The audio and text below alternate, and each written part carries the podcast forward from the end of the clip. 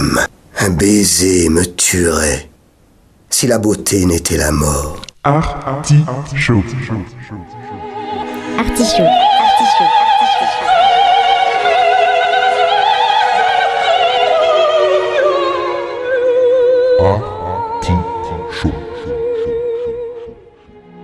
L'artichaut.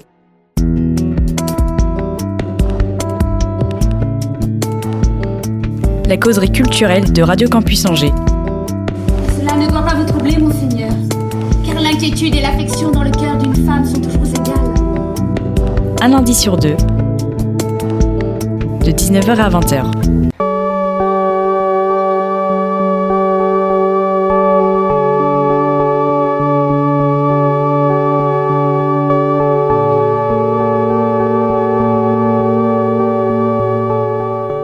Culture outragée, la culture brisée, mais la culture libérée dans l'artichaut.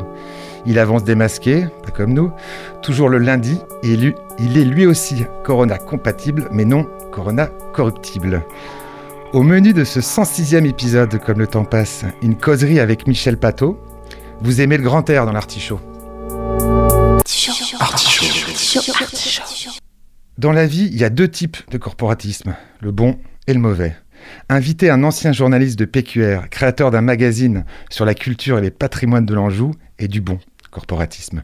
D'autant que l'homme vient de faire paraître Village aux éditions Feuillage. Bienvenue Michel Pateau. Bonjour. Oui, je parle de corporatisme parce que je, je, euh, je suis euh, journaliste local et euh, vous étiez journaliste local pendant un certain temps. Ouais, journaliste, c'est tout.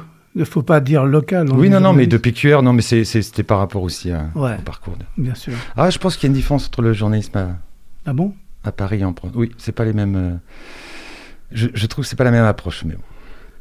Peut-être, mais c'est quand même le même métier. hein. C'est euh, bon, évidemment, se- les confrères parisiens, on s'en est toujours un peu moqué. Pas peut-être par jalousie, par je sais pas, par une espèce de complexe comme ça, mais il y a des, c'est vrai que des rapports compliqués entre les journalistes locaux et les journalistes parisiens. Oui. Mais moi, je ressens qu'on fait le même métier quand même. On va en parler hein, de toute façon. Ouais. On a du temps. Euh, c'est une. euh, Il y a des rituels hein, dans cette émission. Où êtes-vous né, Michel Pateau Je suis né à Cholet. Ça arrive. Maine-et-Loire. Euh, petite ville que beaucoup de, comment dirais-je, de copains d'enfance, etc., mésestimaient ou, ou ont méprisé par la suite, dire ah cette petite ville de Cholet. Moi non, parce que j'y ai mes attaches, hein, des souvenirs de famille très heureux, des amis chers, des parcours euh, de mon enfance euh, qui me sont chers aussi. Quand je reviens à Cholet, ça me pince un petit peu le cœur à chaque fois aussi. C'est pas de la nostalgie. Hein. À 72 ans, euh, on vit un petit peu dans une mémoire perpétuelle. Et euh, question rituelle aussi. euh, à quel euh, moment la culture, sous, toutes ses formes, c'est-à-dire lecture, musique, euh, expérience théâtrale, art, arrive dans, votre vie? J'étais assez cancre, à vrai dire. À l'école, bon, j'aimais pas tellement les, profs, sauf sur le tard, dans les grandes classes, là où je me suis mis à aimer des, profs en particulier qui m'ont ouvert des portes. Euh, mais globalement, j'étais assez cancre. Je n'aimais pas trop les études. Et tout ce que j'ai appris, je l'ai appris euh, en autodidacte, par mes lectures, par mes rencontres mais très rarement par euh, le collège, le lycée ou l'université. Où, à l'université, j'étais un peu squatter, quoi. Est-ce qu'il y a un, terreau familial propice ou pas? Euh, oui et non, c'est une famille euh, extrêmement croyante et on a baigné dans la culture euh, catholique tout le temps. Mon père était un ancien séminariste, alors donc qui a renoncé à la prêtrise parce qu'il voulait avoir fondé une famille. Heureusement pour nous, c'est bien. Et alors donc on baignait beaucoup là-dedans et puis il y avait quand même des bouquins, il y avait de la musique, il y avait une grande culture musicale. Ça par contre.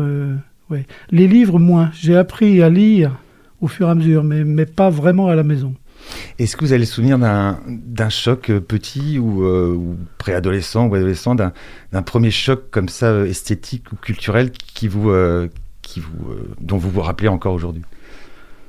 Ah, plusieurs, certainement. Je sais pas, y a, y a- Est-ce que ça me vient à l'esprit comme ça? Un choc. La lecture, oui, certainement. Les le premier émoi littéraire, à proprement parler, c'était euh, dans mon dans mon grand lit chez ma grand-mère. Je sais pas, le, lit était démesuré, ou alors c'est moi qui étais tout petit, je sais pas. Enfin bon. Et il y avait un, il y avait un, des extraits illustrés des Misérables de Victor Hugo. Et là, ça m'a embarqué, mais dans un pays, enfin dans un, continent que je connaissais pas, enfin celui du rêve, de la, des mots. Alors là, ça a été, je crois, euh, autant que je me souviens, aussi loin que je remonte, dans la mémoire, c'était ça, ce premier choc, Les Misérables d'Hugo. Oui, c'est assez. c'est un premier choc assez. euh, comment dire Considérable. Bah oui, parce que bon, les personnages, la richesse du Mm. style, les, les- ah oui, oui, c'est bon. euh, il est de bon ton de dénigrer Hugo un peu, hein, euh, bon, mais bah, plus tard Hugo, c'était, on, on- on lit, on lit un truc du genre, euh, c'est le plus grand poète français, hélas, je sais plus qui a dit ça. Bon, c'est, idiot. Mais euh, pour moi, ça a été euh, oui, une révélation formidable. Donc, euh, cancre à l'école, il n'y a, pas- il y a pas une matière quand même qui, qui vous séduit un peu à l'époque?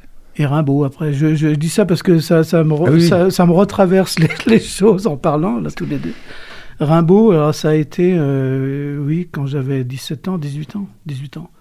Là, vraiment, la découverte de Rimbaud. On n'est pas sérieux d'ailleurs.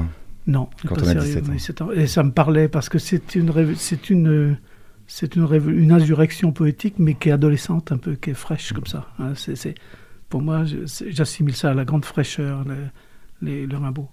C'est pas cette espèce de Rimbaud no- maudit. Non, non, c'est la grande fraîcheur de l'adolescence. J'ai, j'ai adoré. J'adore toujours.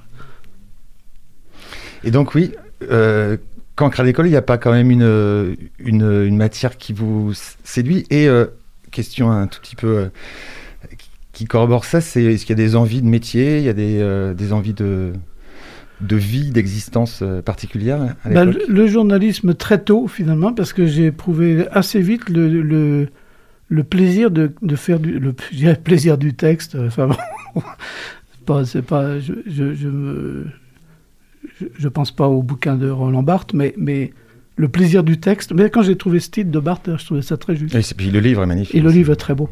Mais c'est ça, le plaisir d'écrire et de raconter. Enfin, moi, j'étais pas un journaliste tellement euh, dans le sens où on informe. Hein, J'ai des confrères, il faut, faut sortir des affaires, informer, etc. Moi, non. Bizarrement, je suis pas un journaliste qui informe, mais plutôt un journaliste qui raconte, qui raconte ce qu'il voit. J'ai toujours eu grand plaisir à, à raconter. J'ai vu ça, voilà, sans, sans euh, forcément avec la volonté de sortir des, des, des infos, des trucs. C'était pas mon. Et ça arrive donc assez tôt. Vers quel âge là cette euh, Ah, ben, quand je me suis occupé d'un. euh, C'était au collège, je devais avoir 15 ans, hein, 16 ans. Quand je me suis occupé d'un petit journal, euh, on faisait des petits journaux, euh, comment on appelle ça, des journaux de classe, quoi. Mhm. Et euh, j'avais été nommé rédacteur en chef. J'étais très fier de ce petit journal. C'était un classe de troisième, je crois, il me semble. Comme j'avais euh, bon, j'avais redoublé deux classes, je sais plus trop. Enfin bref, c'était pas des, c'était avant la seconde en tout cas. Et là, c'était un bonheur, quoi. Toujours à Cholet. Non, ça c'était en pension. J'ai été sept ans en pension à Combray, euh, dans le Segréen. Je raconte ça dans un, un bouquin qui est sorti au mois de mars dernier, au début du confinement. L'allée des marronniers. L'allée des marronniers, oui, je fais de la publicité. Ah Non, mais on va, ah non, mais on va y venir. on va y venir. Là, on est, on est quand même sur l'enfance. Donc, euh, Ouais, Non, alors c'était sept ans en pension, une pension euh, très dure, catholique, évidemment. Mon père, euh, qui avait été pensionnaire lui aussi, euh, avait dû imaginer que bon, c'était c'était bon pour moi. Quoi. Il n'avait pas forcément le sentiment que je me ressentirais en, que, que je me sentirais en exil de cette manière-là. Pour moi, c'était un exil terrible. Qu'est-ce qu'est-ce qui Mais reste, avec, avec des, des, des bons côtés aussi, des gens, des rencontres formidables. qu'est-ce qui reste euh, en vous de cette période-là, de ce, ce, ce petit. euh, Bah, ce bouquin, Et mais là, là, en vous. En moi, euh, comment dire C'est bizarre ce que mes enfants me disaient quand, on était à table tous ensemble. C'est que c'est le, besoin de. Comment on appelle ça Euh, Quand on se précipite sur, euh, sur, sur ce qu'il y a à manger, tout ça. La peur de manquer. C'était un petit peu euh, hein, combat pour, pour exister au réfectoire. Tout le monde se précipitait. Je sais bon, sans doute pour calmer notre angoisse, on se remplissait, quoi. On engoulait la, nourriture. Et, là, euh, j'ai eu ce côté-là. C'est, ce que je vous dis, c'est vraiment anecdotique, mais c'est, un truc comme ça qui m'est resté. Le désir de. Bon. Tout en étant relativement bien élevé quand même, mais c'est, curieux. Et puis, euh, le sentiment qu'il ne peut pas vous arriver grand-chose. Finalement, on a vécu euh, une période assez dure de frustration, euh, sans, sans la famille, sans, euh, tout seul, comme ça. Le cordon ombilical a été coupé très tôt. Donc euh, j'ai ce sentiment-là que, bon, il y a, il y a pire quoi, que ce qu'on vit. Hmm. Et, et dans peut-être dans une partie un peu plus positive, est-ce qu'il y avait une solidarité de se retrouver comme ça entre... Enfin, C'était pas Mauthausen quand même, hein, faut pas exagérer. Oui, oui, non, bien sûr. Et puis, euh, c'est le paradoxe quand on est en exil, et je ne réponds pas du tout à votre question, je suis désolé. C'est pas grave.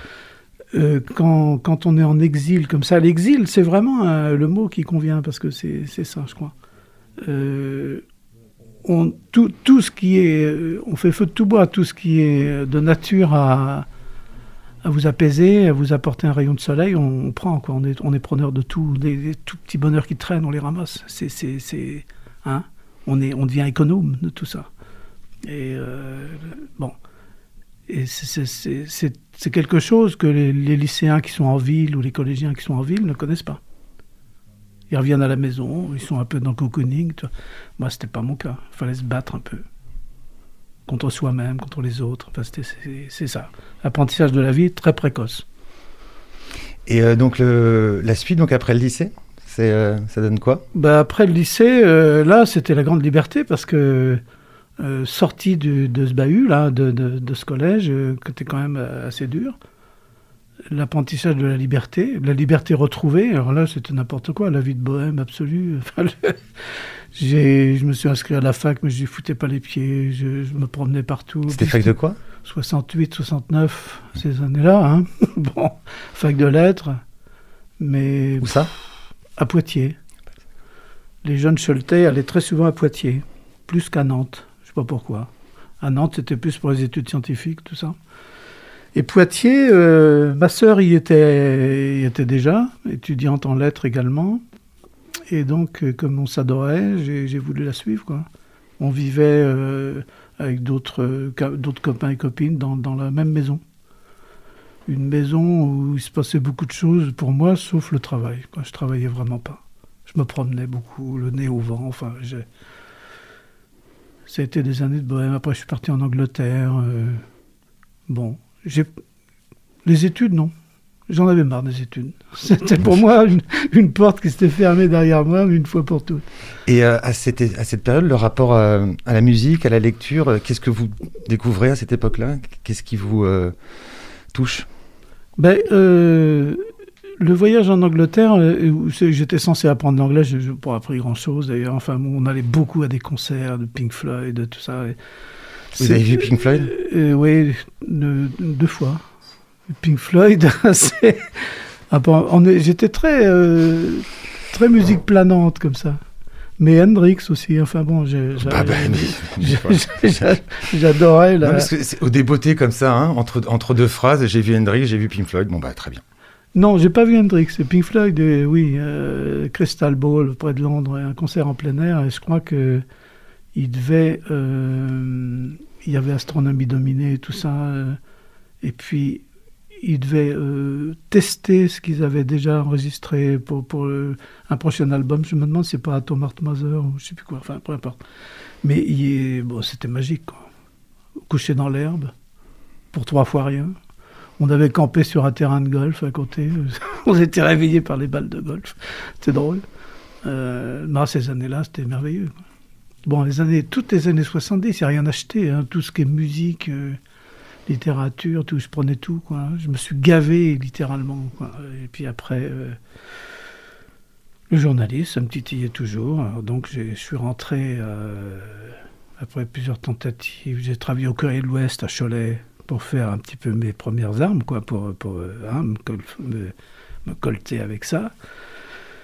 Et puis euh, après, la Nouvelle République à Angers, où j'ai passé pratiquement l'essentiel de ma carrière. Et puis un petit hebdomadaire en Vendée aussi. Enfin bon, il y avait pas mal de, de petites expériences. euh.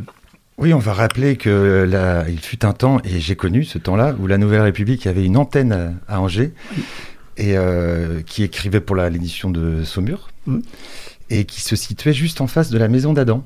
C'est ça. Voilà, la rédaction était... euh, Ouais. et, là, et ils avaient des accords. Enfin, moi, j'ai- travaillé aussi pour... euh, à Ouais, ouais, pour, mon bureau donnait absolument en contre-plongée sous, sous les testicules du petit bonhomme là qui est le de la maison d'Adam. Tricouillard, c'est ça? Tricouillard. Ouais, Ah, c'était un bonheur pour moi. euh. Bon, euh, sachant que j'avais pas. fait- ah, bon, j'étais avec des. La plupart des journalistes qui étaient, qui étaient à la NR à cette époque-là. Enfin, il y en avait qui avaient fait Sciences Po, qui avaient fait des études de l'école de Lille ou l'école l'école de Paris. Enfin bon, et moi, pff, rien du tout. J'ai fait un IUT, mais un an où j'étais plus souvent dans le lit de ma future femme que au collège, que, que- qu'au cours. Non, mais pour dire que c'est Mais, mais co- comment vous, vous entrez alors à, à la Nouvelle République? C'est Vous êtes coopté Ben, parce que c'est c'est très curieux. J'ai fait un remplacement de. de- J'ai j'ai fait mon service militaire à Saumur. Et euh, l'ANR étant implanté à Saumur, j'ai j'ai pris contact avec eux. Comme, comme quand j'avais été à l'IUT de Tours, l'ANR était notre journal un petit peu euh, qui nous parrainait, quoi. Et puis, euh, je connaissais quelqu'un au journal et je dis, Ah, ça m'intéresserait de travailler là. euh, S'il y a un remplacement d'été à faire, je veux bien, etc. Et puis, il se trouvait, il s'est trouvé qu'il y a, c'est le masque qui m'emmerde là. Il se trouvait qu'il y a, euh, comment dire, il y a eu un remplacement à faire, quelqu'un qui était parti, et bon, en vacances et je l'ai remplacé pendant un mois. Puis alors là, évidemment, j'ai essayé de donner le meilleur de moi-même, quoi, de, de, de plaire un peu au, au patron qui était rangé, au, au directeur départemental. Ça lui a plu, ce que j'ai fait. Et puis, euh, il m'a recontacté, mais un an après. Et là, je suis venu à Angers directement. Et je suppose que c'était tous les sujets. Il n'y avait pas de rubrique euh, Ah particulière. ouais, ouais, absolument. Ouais. Les faits divers, les, les, les- la boule de fort, euh, pas le sport, ça c'est venu après. Mais euh, on a fait une rétrospective de la libération de Saumur, je me souviens. Et c'était casse-gueule parce que l'ANR étant un journal euh, créé à la libération par des résistants, fallait pas trop se planter quoi. Et là, je, bon, ça, ça va. Je cochais à peu près toutes les cases. J'ai fait des. J'ai recueilli des témoignages qui étaient, qui étaient intéressants. Enfin bon, j'ai, voulu faire un truc là, euh, une page entière. Alors ça, ça a dû bluffer le. le le, le chef de, comment on appelait ça, le directeur départemental. Enfin bon, on n'était pas, on couvrait pas le département, hein, simplement l'édition de Saumur, comme vous avez dit très justement. Et nous, on avait quand même un bureau à Angers où on était, euh, on était complètement verni parce que peu de lecteurs et grande liberté, très grande Oui, liberté. c'est vrai. Et là, c'était un bonheur. C'est ma famille, hein, le journal. C'est- c'est- j'ai, adoré ce journal. Qu'est-ce qui vous a plu euh, à l'époque dans, euh, dans ce métier, quand vous avez débuté là? Ah, ben raconter, donner, donner du plaisir aux gens à raconter des histoires, à raconter ce que je vois. Et le fait de, se voir imprimer. Aucun journaliste ne résiste au plaisir de relire sa copie une fois qu'elle est parue dans le journal. Ça, ça prend une dimension, une réalité et dont je me lassais pas. Alors c'est très égoïste, mais, en même temps, euh, ça m'arrivait que des gens euh, trouvaient ça bien. Je me disais, ah, dis donc, euh, cet article-là, c'était bien, ça m'a amusé, etc. À commencer par ma femme, qui, qui me lisait avec amour. C'était pour J'espère moi. que c'est encore le cas. pour Euh, elle est plus là, la pauvre. Mais, Ah, pardon, mais- non, non, c'est pas grave du tout. Vous pouvez pas savoir. Mais je pense que non, maintenant j'ai fini d'écrire dans le journal.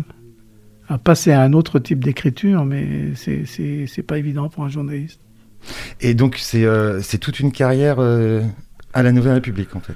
Oui, puis après, je j'étais rédacteur en chef de la revue L'Anjou, hein, pendant un trimestriel qui était. Vous créez ça quand et, et, C'est euh, pas moi qui l'ai créé, hein, j'ai- j'étais juste. euh, j'ai pris la succession, j'ai pris la suite de- d'un monsieur qui s'appelait Charles Gilbert, et avec qui je m'entendais très bien, et j'avais fait quelques articles pour lui. Dans, Parce que c'est c'est né quand cette. euh, Moi, je, l'ai- je l'ai vu hein, euh, C'est passer, mais j'ai- ouais. j'ai l'impression que c'était déjà quelque chose d'assez. euh, C'est né Ancien. dans les, à la fin des années euh, 70. Oui, c'est ça, oui. D'accord. 78 par là. Et je m'en suis occupé euh, de 89 jusqu'en 2000. Et euh, vous pouvez préciser euh, exactement ce qu'était ce. Bah, C'était une, une revue trimestrielle. Alors, je passais du quotidien au trimestriel. C'était vraiment un confort extraordinaire. Alors, les copains me disaient, mais tu, tu vas rien foutre là-dedans.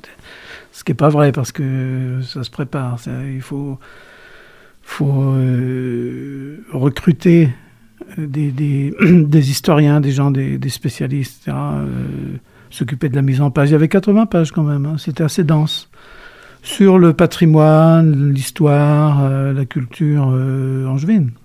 L'Anjou, ça s'appelait. Donc, euh, Donc ça convoquait des euh, différents, euh, différentes personnes en fait de différentes spécialités. bah oui, il y, avait des, il y avait des historiens, euh, bon, qui étaient ou des profs d'université ou des, ou des, ou des chercheurs, bon, des gens qui avaient des passions. Euh, on faisait des portraits, euh, on, parlait de la vigne, on parlait du patrimoine, on parlait beaucoup de choses. Et bah, j'écrivais quand même euh, pas loin de 70 à 80% des articles là-dedans. J'avais le temps quand même. Et on épluchait à chaque fois un village. On essayait de raconter son histoire, la façon dont les gens vivaient, etc. Quels étaient les. Comment ce village. euh, euh, ouais, enfin. C'était. euh, découverte d'un. avec des portraits. Des... Moi j'aimais bien ça, c'était agréable. Et ça, ça, ça fonctionnait bien? Oui et non. On a eu des, on a eu des, il y avait des numéros spéciaux. Il y en avait un euh, en 93 sur la guerre de Vendée qui euh, épisode de notre histoire qui m'était particulièrement cher parce que étant Choletais, euh, c'était pour moi très proche cette histoire. Faut se souvenir par exemple que, enfin, faut se souvenir. C'est un truc que j'ai lu. Euh, quand les, les gens très vieux euh, au début du siècle, je dirais au début du XXe siècle, parlaient de la Grande Guerre, c'était pas la guerre 14, c'était la guerre de Vendée. Et ça, ça m'avait remué énormément. Parce que les colonnes infernales, les, les- ces, crimes euh, commis par Thureau en 94, enfin toute cette histoire euh, épouvantable, j'avais fait un numéro spécial qui s'appelait 93. Bon, c'était en 93 justement, et qui avait extrêmement bien marché. Alors bon, au gré des, des numéros spéciaux, il y a eu la Marine de Loire, il y a eu ça, il y a eu enfin euh, plein de l'aéronautique aussi. Et qu'est-ce qui vous met en fait C'était Pour le- l'aéronautique, je dis des bêtises. le- Les, pre- les pionniers de l'aviation en Anjou. Et qu- qu'est-ce qui vous euh, met euh, quand, quand vous avez fait ça C'était le- l'idée de, de garder ce, ce patrimoine vivant par le. Oui, c'est ça, c'était euh, le terroir, quoi. Co- Comment, comment vit-on ici euh, Il y avait assez peu de sujets sur la ville, finalement, sur, sur les... On, s'attachait à une clientèle un petit peu âgée quand même, hein, c'était pas forcément des jeunes qui lisaient ça, ou alors des étudiants, des chercheurs. Mais c'était une... Ouais, la découverte de notre province, ses racines, son histoire. Donc la clientèle était un petit peu, euh, était assez diversifiée. Et pourquoi c'est terminé euh, l'histoire euh? C'est terminé parce qu'ils l'ont. euh, Quand c'était la Nouvelle République qui euh, dirigeait ces magazines, enfin c'était la propriété de la Nouvelle République, c'était eux les directeurs de publication. Et euh, ils ont décidé de le vendre à quelqu'un après qui, bon, avec qui on s'entendait pas. Et j'en dirai pas plus. on, est- on, a, on a quitté le navire. Et là, je suis revenu à mon journal d'origine, enfin à la Nouvelle République, à Angers. Parce que, bon, c'est ma vie, quoi. J'étais heureux comme tout, là. Et alors, passer du trimestriel au quotidien après. Et j'ai vu les changements. Parce qu'arrivé en l'an 2000, c'est fou ce que l'histoire est, allée vite. Et je voyais les premiers portables après, des choses comme ça. Je n'avais pas l'habitude d'entendre des gens qui parlaient tout seuls dans la rue. Enfin, pour moi, ça m'était.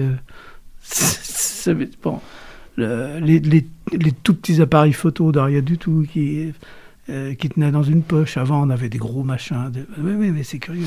Ah, mais moi, j'ai connu l'époque où je, téléphonais mon papier euh, Ah oui. en direct du SCO à une sténo. Donc, c'était, c'était, rap- c'était, j'étais très heureux quand je voyais les résultats le lendemain. Parce que, voilà. Mm. Donc, euh, j'en veux pas au sténo, hein, mais bon. Non. Des fautes euh, monumentales, évidemment. Mm.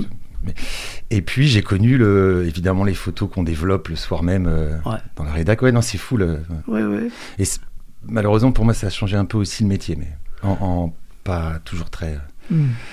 bien. Cette rapidité, cette. cette euh, Oui, mais j'ai du mal à reconnaître aujourd'hui Ouais. ce qui est devenu, euh, ce que sont devenus. Et j'en veux pas journalistes parce qu'ils ont, ils ont, ils ont, ils ont plus le temps. On leur, on leur demande de, Ouais. de faire un papier tout de suite sur, pour le net, après le transformer pour le papier. C'est ça. Et euh, j'aimais bien aussi cette, euh, ce, oui, ce temps euh, Mhm. à l'époque de, de se poser, d'avoir le temps d'écrire, de Ben oui. se renseigner. Oui, oui, Mm. oui, oui, c'est ça. Bon, il y a eu un âge d'or quand même, faut bien le dire. Ouais. hein, Aujourd'hui, on est passé à quelque chose d'autre. Mais Ah, bon, c'est- on en reparlera parce qu'on va évidemment évoquer votre livre.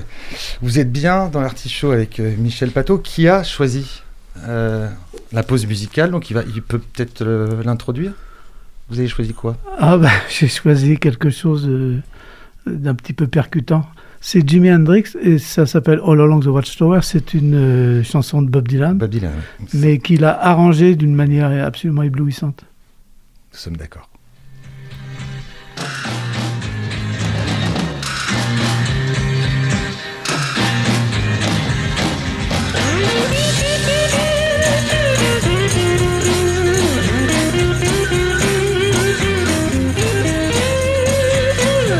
There must be some kind of way out of here. Say the joker to the thief. There's too much confusion. I can't get no relief.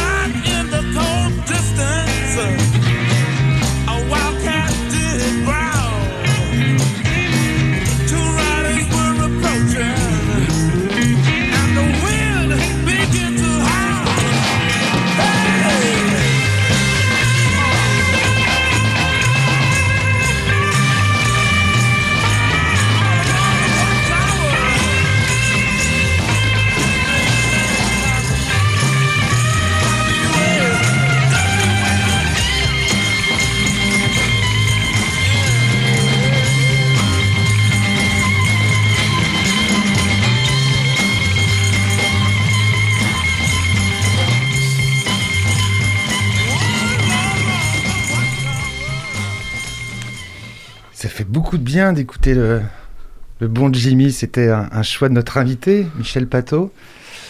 Merci pour ce choix parce que ça fait, ça fait toujours du bien, Oui, ça. Jimi Hendrix. Ah oui, Hendrix, c'est absolument incroyable. Ouais, mais, ouais. mais je pense que dans 450 ans, euh, Ah oui, des gens euh, ah oui, certainement. seront, seront comme vous, les yeux euh, au Ouais, ciel. Et... Quand de- on était jeune à Cholet, justement, j'enlève mes lunettes, je, je Euh, j'ai de la buée.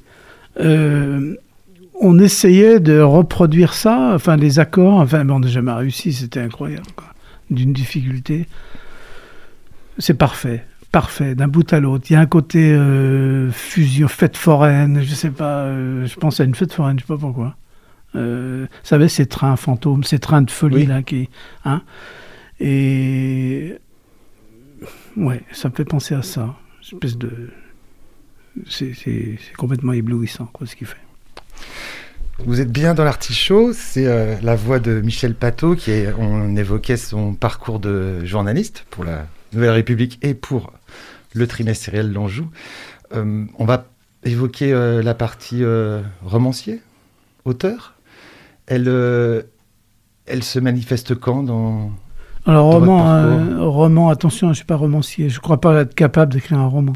Disons, euh, c'est plutôt euh, des choses qui, que j'ai vécues et puis qui sont, euh, qui sont inspirées de, librement de ce que j'ai vécu, quoi.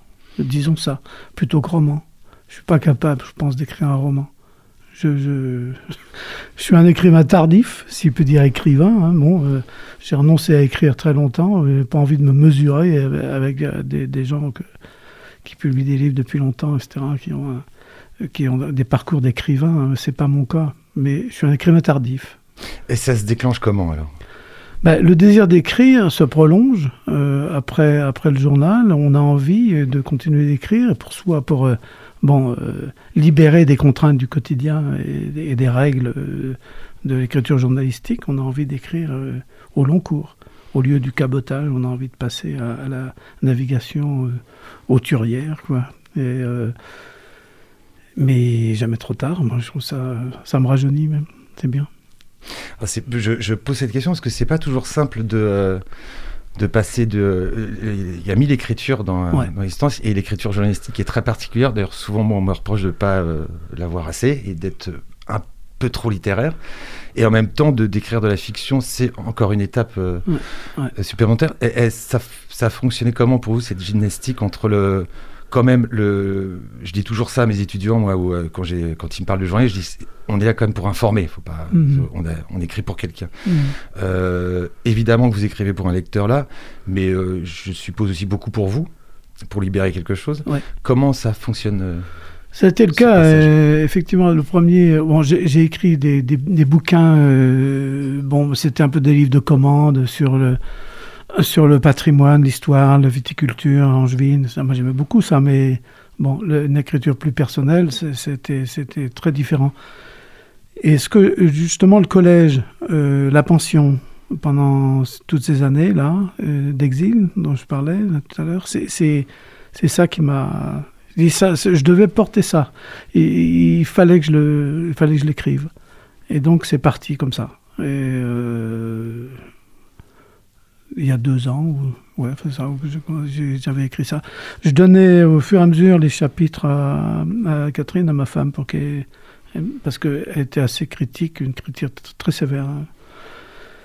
Elle adorait ça. euh, euh, parce qu'elle m'avait dit elle-même, faut, faut que tu racontes ça au lieu, de me- m'en parler, raconte-le, écris-le, toi, toi qui sais écrire. Bon, Euh, je savais pas que j'étais capable d'é- d'écrire tout ça, et c'est venu très facilement.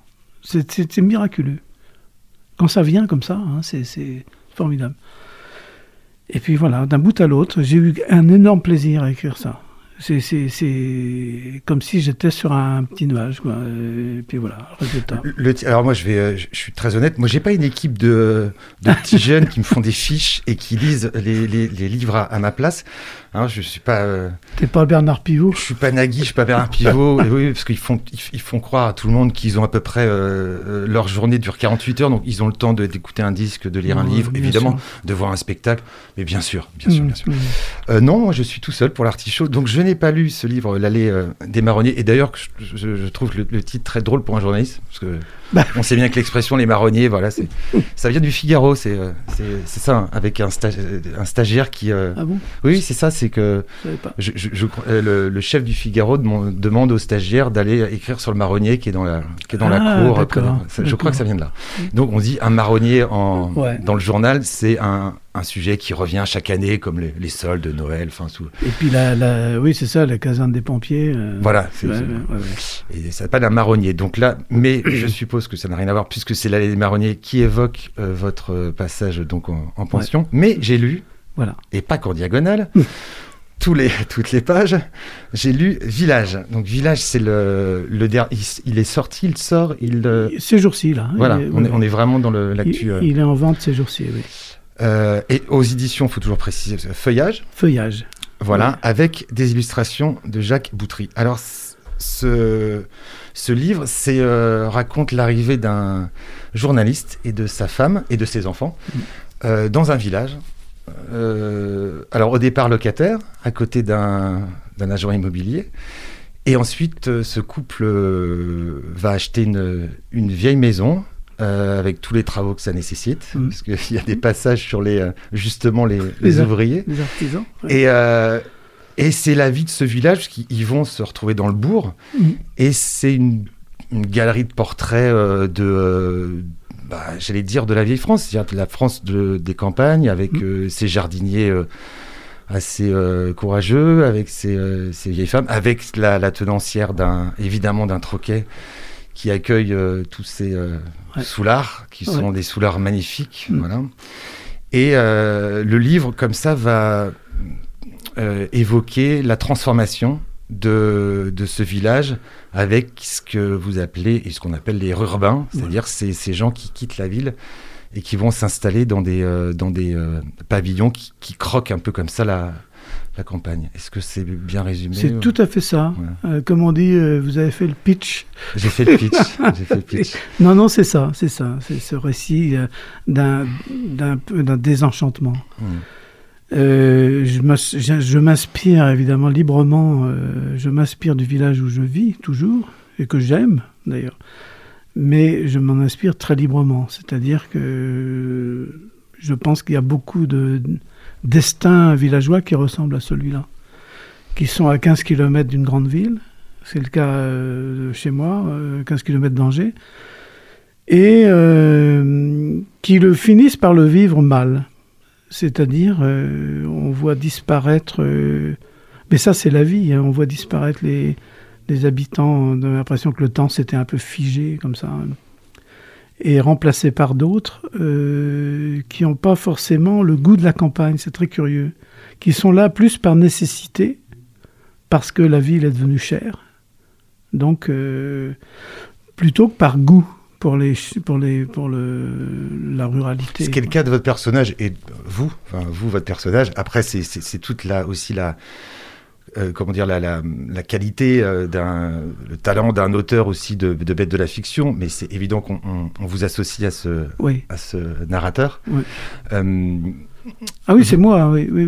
vous êtes venu par goût, c'est-à-dire par envie de, de, de palper cette campagne, ces gens, ce, ce rythme de vie. C'est ça. Et c'est vrai que les, les, euh, évidemment, dans, dans, dans votre livre, les, les gens qui arrivent derrière, c'est pour habiter des, déjà des constructions qui, euh, Mm. qui ressemblent à des banlieues, en fait. Mm. C'est- Vous, en- parlez dans le livre, des banlieues de la, du village, en fait. J'ai vu disparaître un petit peu le lien. euh, j'ai vu un peu disparaître le lien, je dirais ancestral, euh, même millénaire, avec le paysage. On voit actuellement ce lien se détériorer, voire se détruire. Et c'est ça qui me terrifie.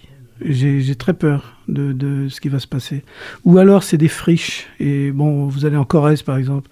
Avec un ami, on marche beaucoup et, euh, on a traversé le plateau de Mille Vaches il y a quelques années, hein, tous les deux, et en marchant. Et euh, on n'a vu personne, mais personne. Toute la journée, on marchait, on rencontrait personne. Bon. Et le soir au gîte, hein, à l'étape, on voyait le- le patron de l'auberge qui nous, qui nous accueillait, qui était heureux de nous voir. Comme si, euh, je sais pas, une espèce de paysage de western, là. voilà ce que, ce que devient la France aussi, c'est curieux. hein. Des villes qui deviennent de plus en plus gigantesques, euh, atteintes par une espèce de délire. Mais j'aime pas la ville. Enfin, c'est pas que je l'aime pas, c'est que je, je m'y sens mal. Quoi. Envie- Encore quand j'ai, bon, c'est pour ça que j'ai un petit peu euh, forcé le trait. Je vois Nantes, par exemple, c'est devenu monstrueux. C'est- c'est- c'est- c'est- ça me terrifie. J'ai pourtant travaillé en ville, beaucoup, mais le soir, en rentrant à la maison, c'est comme si je traversais un, comme ça, un- je passais un sas et puis euh, je, je me retrouvais. là. Alors moi qui suis un pur citadin et qui euh, que la campagne terrifie, euh, je vais me faire un tout petit peu quand même l'avocat du diable. Euh, on pourrait aussi à la à l'issue de cette lecture euh, taxer, vous taxer, d'idéaliser un peu cette vie euh, à la campagne et euh, d'être anti-progrès, un peu passéiste. Est-ce que c'est des choses que vous avez réfléchi ça et qui qui vous qui, vous- parlent ou Oui, bien sûr, c'est un reproche que, que je trouve très légitime. Il n'y a pas de... Non, non, ça, ça ne me... Ça, comment dirais-je Euh, Ça me... Bon, c'est normal qu'on dise ça. Je vous ai dit, je sais pas si j'ai... Ouais, peut-être que je vais me répéter, mais la nostalgie, moi, c'est un sentiment que je n'ai pas. Je me dis, euh, euh, je vis désormais un petit peu dans une mémoire perpétuelle inévitablement, quand on prend de l'âge, on fait, on a tendance à pas, à vivre dans le passé, c'est pas vrai, mais enfin disons, à- bon, y a les ombres deviennent très grandes, hein, euh, les souvenirs deviennent des ombres qui, s'allongent euh, passéiste, non, il y avait des choses certainement pas bien hein, dans, le passé, c'est évident. Aujourd'hui, il y a des choses très bien. Mais globalement, je ne sais pas trop où on va là. Ça me fait un peu peur. Euh, cette déshumanisation, cette standardisation de l'espace surtout. On voit partout des villages se dessiner de la même façon.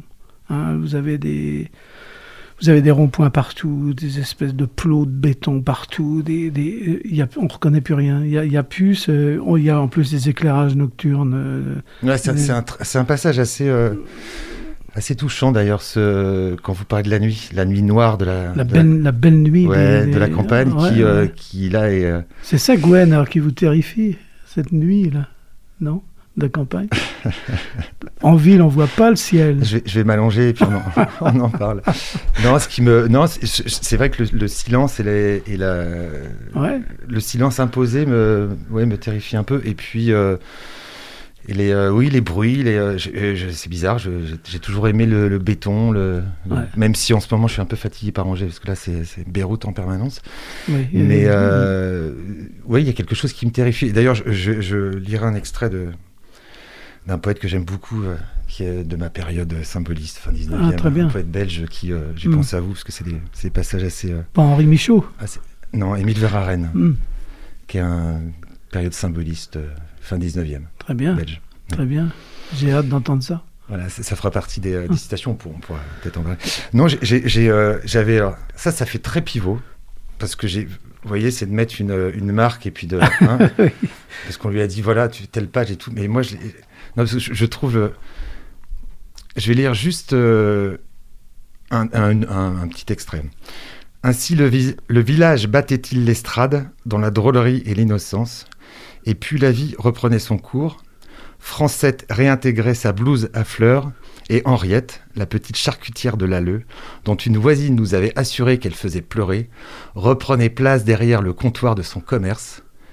Star déchue au milieu du pâté de foie. Je- Star déchue au milieu du pâté de foie, je trouve ça magnifique. Ah oui, oui. Le théâtre euh, rural, c'était formidable. Ça, il n'y en a plus maintenant. maintenant, on singe un peu la ville. Alors bon, à la campagne, on a des centres culturels, on a des adjoints à la communication, on a, ça se la joue comme ça. Mais Ça singe, ça singe la ville. Euh, Non, alors faut rester soi-même. Il y avait une troupe de patronage, hein, comme on appelait ça autrefois. Bon. Et ils jouaient des pièces, bon, euh, plus ou moins euh, réussies, plus ou moins abouties, enfin peu importe. Mais c'était une occasion de euh, retrouver une vie communautaire formidable. Et puis alors, les, les rôles, évidemment, euh, on voit la petite charcutière qui, qui était mignonne et qui, qui prend... qui prend des allures de dame comme ça, euh, bourgeoise, euh, citadine, euh, sur les sur l'estrade. Et c'est pathétique et drôle et émouvant, très émouvant. Mais c'est pour ça que votre. C'est, pas du tout une, un reproche. Votre livre est assez désespérant, entre guillemets. C'est-à-dire que ces trônes qu'on voit euh, traverser le, votre histoire, et puis cette évolution euh, assez euh, rapide et, comme vous dites, déshumanisante, euh, il y, a, il y a quand même un, mais un côté inéluctable. C'est-à-dire que le. Un message d'alerte un peu. Ouais. Euh, Parce qu'ils sont touchants, vos, même, même vos, vos Ouais. gens complètement euh, Ouais. Ouais. mangés par l'alcool aussi, hein, parce qu'il y a des Bien personnages sûr. qui sont quand même. euh, oui. Et puis, euh, alors ce qui est très, euh, vous allez me dire, ce que je trouve très euh, raccord avec ce que vous racontez, c'est qu'il n'y a pas beaucoup de dialogue. Et il y a ce côté quand même taiseux de la campagne. Oui, Qui, oui, qui- oui. qui- je- il y a beaucoup de narration, le Mhm. narrateur euh, explique beaucoup, Mhm, euh, mhm. et il y, a, il y a quand même assez peu de dialogue par rapport à- à- au nombre de personnages. Est-ce Ouais. que c'était une volonté ou c'est venu naturellement en se disant il y a quand même ce côté euh, Oui, euh, on dit silencieux de la campagne? on dit en peu de mots l'essentiel. Euh, on n'est pas verbeux. Alors, on a tendance évidemment, surtout quand on est journaliste, hein, euh, à parler, parler, parler. Bon, on écrit, on parle, on parle, on écrit. Et là, c'est vrai que je suis confronté à une espèce de vérité des gens, quoi, des, regards euh, comme ça. Euh, il faut, faut interpréter. Qu'est-ce qu'ils pensent de moi? On ne sait pas. Euh, au détour d'une petite phrase, d'une plaisanterie. On se tape pas dans le dos. hein. Il, y a, il y Il a- faut 400 rendez-vous pour passer le seuil. Oui, c'est ça. oui, oui, Continuez oui. le seuil. Oui, oui. Une expression qui, qui, qui- que j'ai toujours adorée, qui dit finissez, finissez donc d'entrer. Euh, alors vous êtes encore euh, un trop. Alors aujourd'hui, on a tendance à lire respect un petit peu. Il y a un temps de la campagne, il y a, il y a un, Comme il y a un temps aussi des, euh, un des- temps de la ville aussi. hein. un temps de la ville et des stations, euh, parce que moi qui je vais régulièrement à la Turballe, et je sais que j'ai euh, voilà, dans un bar euh, tous les jours, et je sais qu'on m'a regardé de travers, et Ouais. on m'a demandé Hum. d'où tu viens. Voilà. Et j'ai dit Angers. Et euh, ils m'ont dit ah ça va. Mais si j'avais dit Nantes ou Paris, Ah, je pense que je me faisais sortir. Et, y a en- et alors ça, ça a tendance à s'estomper. mais Il y a encore ce Il y a encore, oui, mais ça, il y a des côtés qui sont détestables aussi. Attention, hein, c'est pas. je- parce qu'au fin fond du Pays Basque ou de la Bretagne, Oui, ils sont oui. pas toujours très Non, c'est vrai, c'est vrai. accueillants. hein. En Bretagne. hein. Euh, ouais, j'ai quelque chose avec les Bretons. J'ai un problème. On a marché beaucoup avec mon ami en, en Bretagne. Et non, pas avec mon ami. Ça, c'était dans un groupe de. Parce que je faisais partie d'un groupe de randonneurs. C'est la mode hein, pour les vieux maintenant, comme moi. On n'est pas vieux, mais enfin bon, on essaye de faire le jeune. On marche beaucoup. Et alors, on avait marché en Bretagne et j'avais été. euh, très impressionné par le nombre de drapeaux bretons Mm. dans les jardins. Le moindre le petit pavillon de lotissement avec son petit drapeau breton. Et je trouve pas ça très accueillant. Nous, on met pas un drapeau, euh, a pas de drapeau de l'Anjou. Ouais, euh, mais on a peut-être moins d'identité. Enfin, c'est moins marqué. oui, c'est vrai. ouais. Ils ont une identité très forte. Mais oui. comme, comme les Basques, comme les Corses, comme les. ouais, Oui, pas- mais on se sent étranger quand on arrive. Mais je, mais je pense peu. que oui, mais je, mais dans. euh, est-ce que, est-ce que que- quand ils arrivaient chez. Attention, euh, je, vais, je vais quand même vendre des livres en Bretagne. c'est ça. ouais. est-ce qu'ils arrivent dans le troquet là, euh, les étrangers? Est-ce que vous pensez qu'ils euh, sont bien reçus? À l'époque hein, je parle pas d'aujourd'hui. Ah ben, j'ai décrit une scène là-dedans, ça c'est vécu. hein. La première fois que j'ai été déjeuner dans l'auberge du village, là, j'étais dans mes petits souliers quand même. Parce qu'il y a, tous, hein. ouais, non, mais il y a un petit monde d'habitués, ça se tait, ça se tait tout d'un coup. Alors on arrive, c'est ça y est, plus personne ne parle. bah, Bon sang, euh, les conversations reprennent, mais lentement, quoi. Et euh, c'était, oui, oui, c'est vrai, c'est impressionnant. hein. Euh, Qu'est-ce que c'est ce gars-là Il n'est pas d'ici. Si, si, il est d'ici, je crois bien. Ah bon, ça va, ça va. Ce que vous disiez tout à l'heure là, ça va mieux là s'il est d'ici. Mais bon, euh, maintenant il n'y a plus de bistrot. Non. Dans, dans le village, hein, il n'y a plus de bistrot. Oui, puis même si on a, on n'a pas le droit d'y aller. Oui, ça en ce moment, c'est terrible, terrible. C'est terrible. Euh, donc ça sort. euh, vous avez une date euh, précise de De la sortie Oui. du livre, il est sorti là, il y a une quinzaine, une dizaine de jours. hein. D'accord. Il Ouais, est ouais. disponible. Il doit être disponible, sinon je vais engueuler mon éditeur, mais non, non, il doit être disponible en ce moment, oui, on peut le demander dans n'importe quelle librairie. Édition Feuillage. Donc Michel Pateau, Village. Ah, un petit mot sur euh, le choix de l'illustrateur et, d'avoir des illustrations d'ailleurs. Ah oui, c'est un Jacques euh, Boutry. Jacques, c'est un cousin euh, germain. Et euh, je trouve qu'il a beaucoup de talent. Il est dessinateur, illustrateur. Enfin, il est prof de dessin. Il habite à Lyon. Et le, le texte, euh, le manuscrit était prêt. Et euh, j'ai eu envie qu'il, je lui ai donné. Je lui ai dit tiens, ça serait marrant que tu fasses des ça serait bien que tu fasses des petits dessins, euh, j'aimerais bien. Parce que j'aime beaucoup ce que tu fais. Alors donc il l'a lu et puis je l'ai invité à la maison pendant une semaine pour qu'il s'imprègne un petit peu du territoire. Enfin, on dit les territoires, maintenant c'est terrible d'ailleurs. hein. Ça m'est venu comme ça, mais ça c'est du conditionnement. hein. C'est cette façon de dire territoire euh, appliquée à nos, nos campagnes, je trouve ça terrible. Hein, c'est c'est pas... euh, c'est pas la bande de Gaza quand même, ça. Je sais pas. Bon, bref, c'était un- une assise. Le- et voilà, le résultat, il a, il a, il a très bien collé, je trouve. au- Oui, et puis ça fait des respirations euh, qui Ouais. sont assez agréables. Enfin, ça, ça, ça rythme un peu le- la lecture. Mhm. Alors il y a un parcours dans ces dessins. euh, et je sais pas si tout le monde va, va le voir, mais euh, les dessins, se, au fur et à mesure qu'on avance dans le livre, euh, ils, de- ils se- ils deviennent un peu noirs. Et Il y a, y, y des oiseaux qui commencent à apparaître, des oiseaux noirs. C'est pour montrer un petit peu là, euh, bon, que le désastre va probablement arriver. Oh là là, non, non, non, non. Mais, mais- comme, on vit, comme on vit une période joyeuse, C'est bien un- de finir là-dessus. c'est pas un livre politiquement correct. Non. C'est pour ça, on devrait le lire. On va pas se quitter sans euh, notre petit rituel euh, final, c'est-à-dire un coup de cœur. Euh, il faudra être improvisé. Mais oui, alors soit un disque, soit un livre, soit une, recette de cuisine, un, un paysage, un coup de cœur. Mais vous avez le temps, puisqu'on va commencer par Étienne.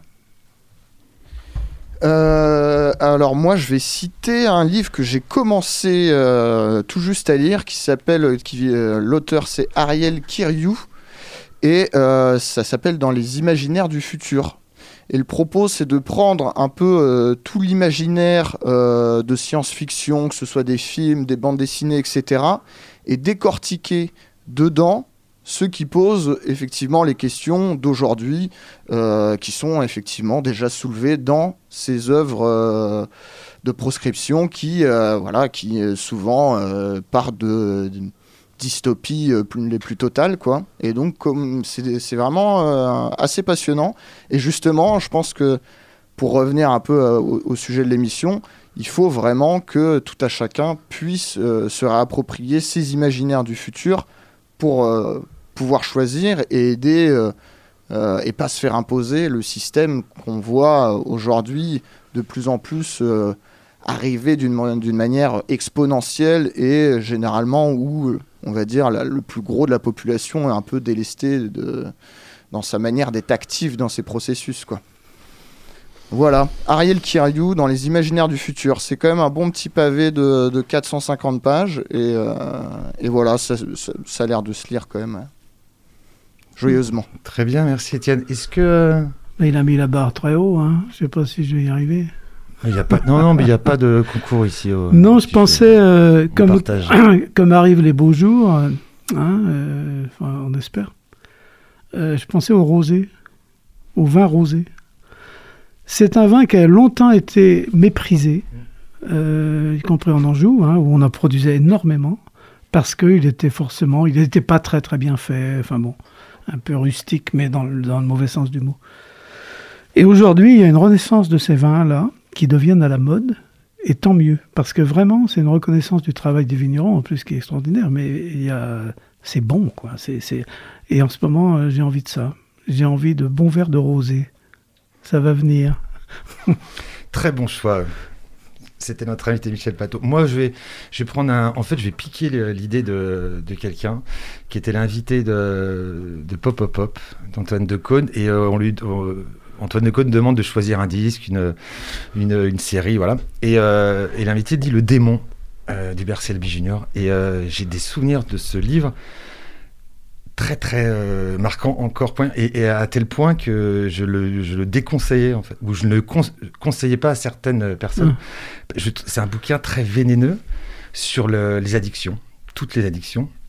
Alors elles sont au départ euh, sexuelles et euh, ça va en- de vol aussi et ça va empirer et, je- et ce qui est terrible avec ce, ce livre c'est qu'à un moment donné on peut se reconnaître dans, ces- dans ce personnage et c'est pas bien, c'est un peu perturbant. Donc voilà, le démon euh, Hubert Selby Junior. Eh ben, ça me, donne envie de le lire.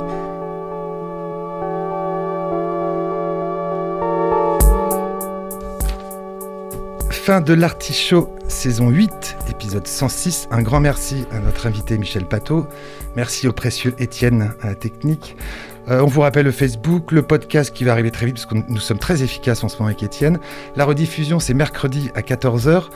On va pas se quitter sans des, euh, des petites citations. Alors, un peu spécial, j'ai pensé à notre invité, euh, un poète belge, euh, symboliste, fin 19e, qui s'appelle Émile Verhaeren et qui a écrit... euh, c'est un diptyque là. Les titres sont magnifiques. Déjà, ça s'appelle Les campagnes hallucinées et Les villes tentaculaires. Donc on, est, on reste dans le. Alors il faut que je. Alors ça, ça fait partie des campagnes hallucinées. L'auberge, au coin des bois moisis, grelotte, avec ses murs mangés, avec son toit comme une teigne, avec le bras de son enseigne, qui tend au vent, annonce Roger. Les gens d'ici sont gens de peur, ils font des croix sur leur malheur et tremblent. Les gens d'ici sont dans leur âme, de tisons noirs, les points de flamme, de tisons noirs en croix. C'est un premier extrait, ça c'est les campagnes hallucinées, et on va passer aux villes tentaculaires. La plaine est morne, avec ses clos, avec ses granges, et ses fermes dont les pignons sont vermoulus. La plaine est morne et lasse et ne se défend plus. La plaine est morne et morte, et la ville la mange. Ça peut parler à notre invité. Et deux petites citations pour terminer. J'ai de la peine à quitter la ville parce qu'il faut me séparer de mes amis.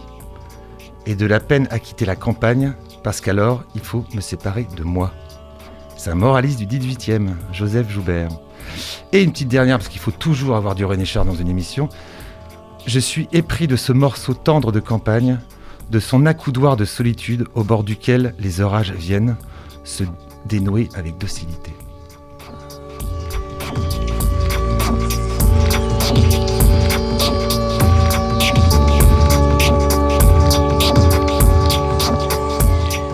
À retrouver sur le www.radiocampusangers.com. Prochaine représentation dans 15 jours.